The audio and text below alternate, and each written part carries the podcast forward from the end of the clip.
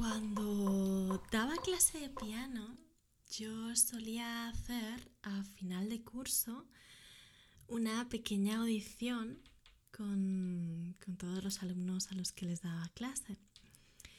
Eh, solía ser una audición en la que ellos podían escoger la, canción que más les gustara para, para compartirlo y por supuesto era completamente voluntaria.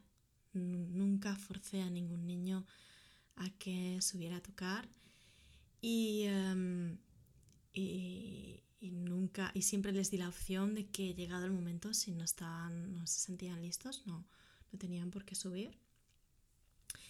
Pero todos solían subir, todos, todos a, todos les apetecía porque todos querían enseñarle a sus padres o sus abuelos o quien, quien fuera que les apetecía esa, esa, esa, em, esa experiencia de, de subirse a un pequeño escenario, porque yo, yo lo hacía en un sitio muy especial, con un piano de cola, había un escenario, un pequeño auditorio pequeñito.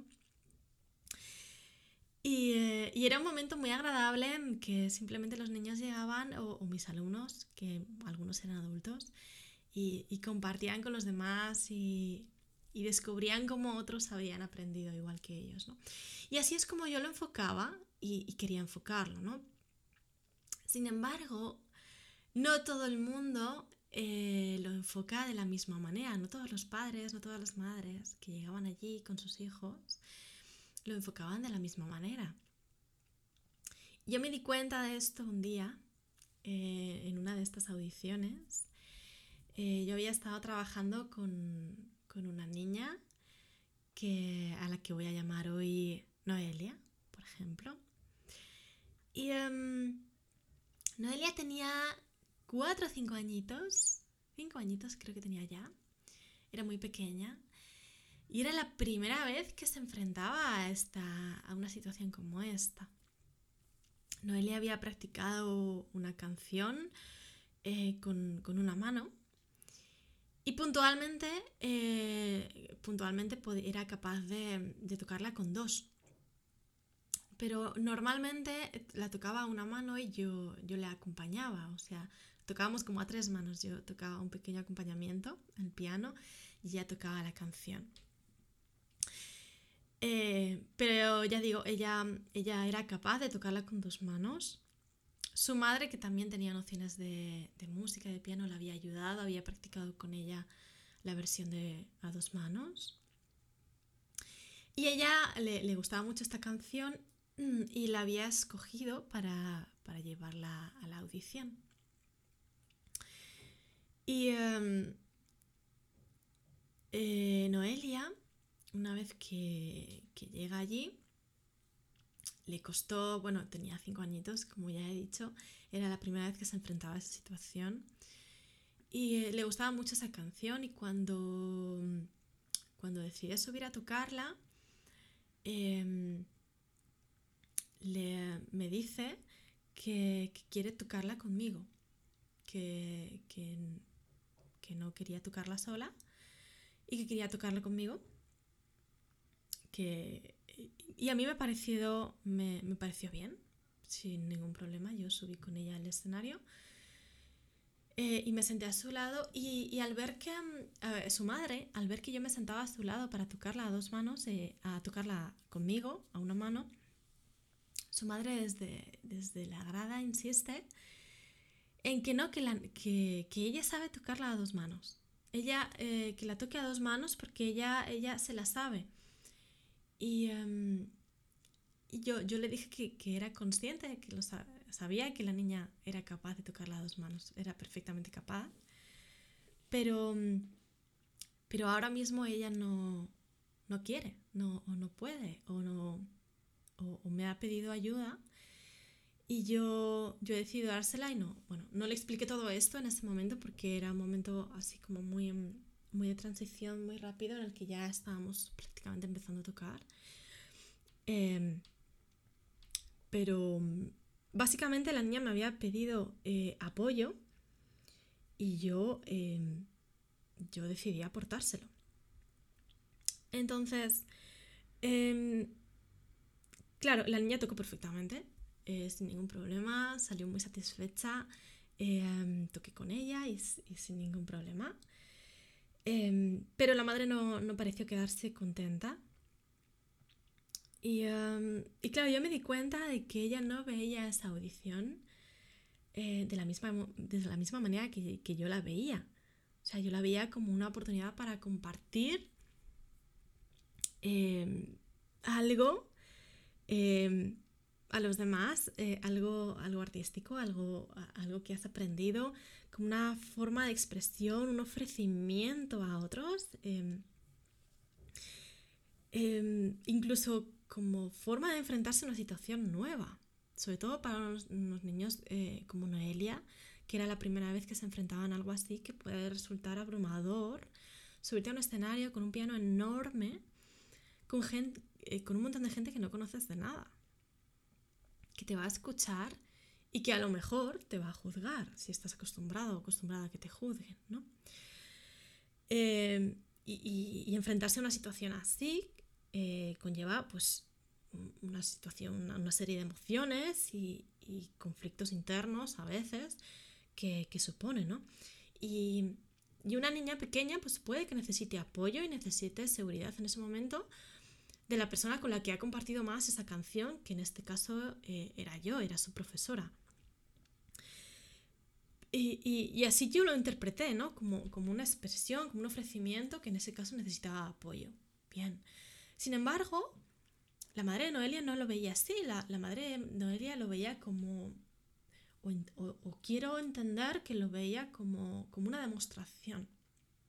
Como que su, como era un, entorno, un momento en el que estaba hecho y pensado para demostrar a otros de lo que uno es capaz.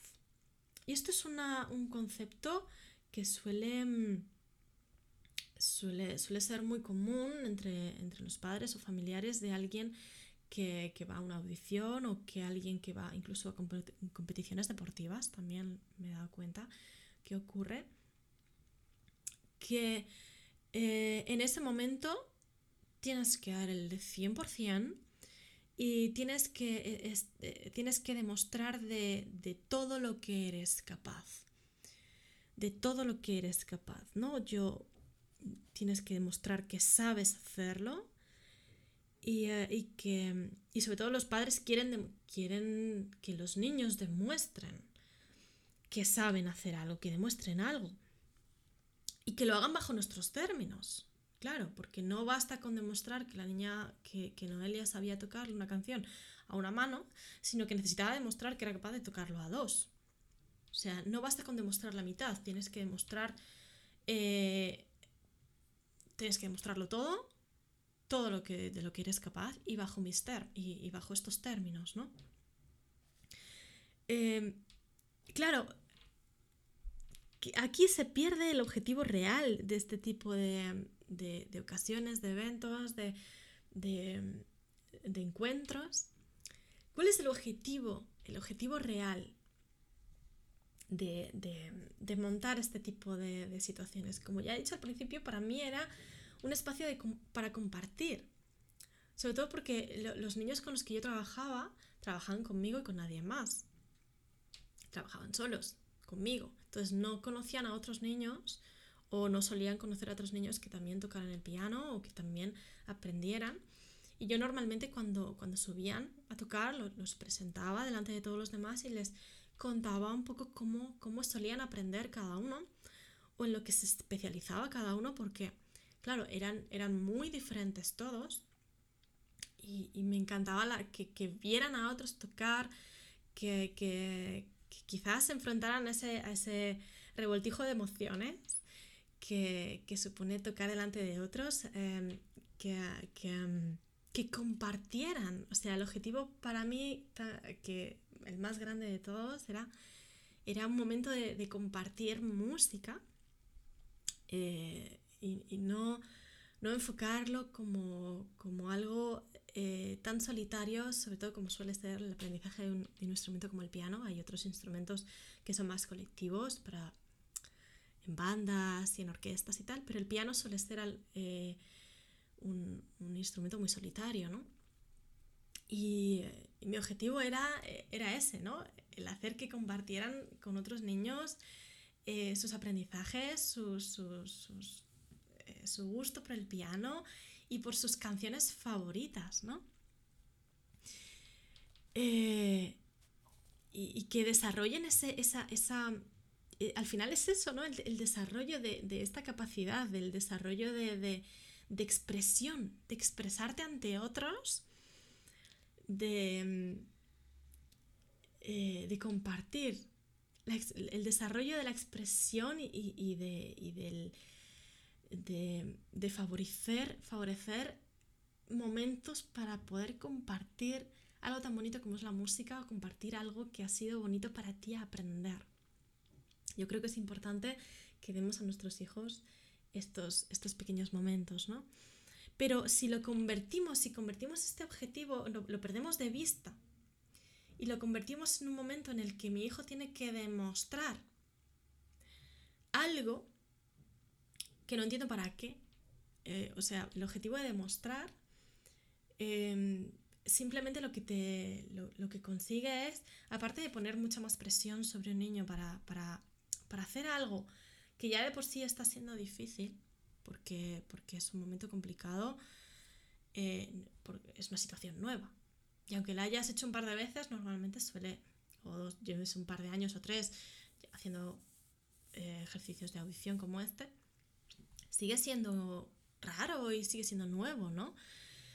Em, pero el, poner el, em, concepto de la demostración lo único que busca es decirle a otros que soy capaz de hacer algo, decirle a otros que soy de una forma concreta, poner una imagen que puede o no ser real, puede o no ser real, o intentar poner una imagen concreta en la mente de los demás. Y esto, por supuesto, genera un precedente a nivel emocional en, el desarrollo de los niños que quizás no es el que estamos buscando, el, querer demostrar. Y el, porque si enfocamos eh, el ejercicio, enfocamos el piano, enfocamos cualquier cosa que hagan los niños como algo que deben demostrar, pues tienes que demostrarle a tu padre, tienes que demostrarle a tu abuela, tienes que demostrarle al profesor, tienes que demostrarle a tu hermano, tienes que demostrarle a tu amigo, demuéstrale que X y Z. Demuéstrale lo que sabes hacer, ¿no? Eh, lo único que le estamos diciendo es pon en la mente de tu amigo, de tu madre, de tu profesor, de, quien sea, esta imagen de ti. Y cuando eh, un niño focaliza esa idea, pierde de vista lo que siente realmente por lo que está haciendo en este caso por el piano, puede ser por, el deporte también, puede ser por, otro tipo de, actividad, ¿no? Pero se pierde de vista lo que uno siente por dentro realmente y eh, si disfruta realmente con lo que está haciendo y si le apetece compartir eso o no.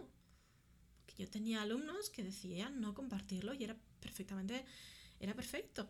Preferían guardárselo para sí mismos, pero a veces iban a la audición y escuchaban y veían de los demás y y, su canción pues se la guardaban para ellos y era perfecto. Pero al final, em, entender cómo se siente un niño y entender que, tiene que aprender a prestar atención a sí mismo, a cómo se siente, a si quiere compartir algo, si no lo quiere compartir, a, si necesita expresarlo, si no necesita expresarlo, eh, no es posible, no es posible eh, enseñarle esto a un niño si, le pedimos que preste atención a lo que ven los demás. Y esto puede verse en situaciones tan, tan normalizadas como por ejemplo la, audición que yo hice en su día o en muchas otras ocasiones, ¿no? O sea, esta es una pequeña historia más que, que puedo utilizar para este tipo de reflexión, ¿no? pero puede darse, podemos llegar a esto en multitud de, situaciones más. Y, bueno, por supuesto, si encuentro alguna más, eh, me preocuparé de traerla al podcast. Ya sabes que me encanta buscar pequeñas historias que, me hagan pensar, que, lleguen a este tipo de reflexiones, lo veo súper, súper útil. Sobre todo porque son historias em, cotidianas. Es algo cotidiano que, que nos puede pasar muy desapercibido y es tan, tan importante prestar atención porque ellos aprenden, ellos absorben y aprenden y integran eh, de esas, sobre todo de esas pequeñas cosas que no son tan explícitas, ¿no? En fin, em, espero que, que hayas disfrutado de este pequeño episodio, que me hayas acompañado en la reflexión. Yo soy Rocío del Olmo, soy maestra, soy especialista en educación. Puedes encontrarme en mi web, rociodelolmo.com. Y em, te invito a que te unas a, mi, a mi lista en la que envío un email varias veces por semana para compartir pequeña, pequeños tips, pequeños, eh, pequeñas cositas sobre educación eh, a los padres y a las madres que, que me siguen para ayudarles en, en su acompañamiento. Y estás súper invitado o invitada a unirte si te apetece. Eh, te, te veo en el próximo episodio. Un besazo enorme y gracias por escucharme. Nos vemos. Chao.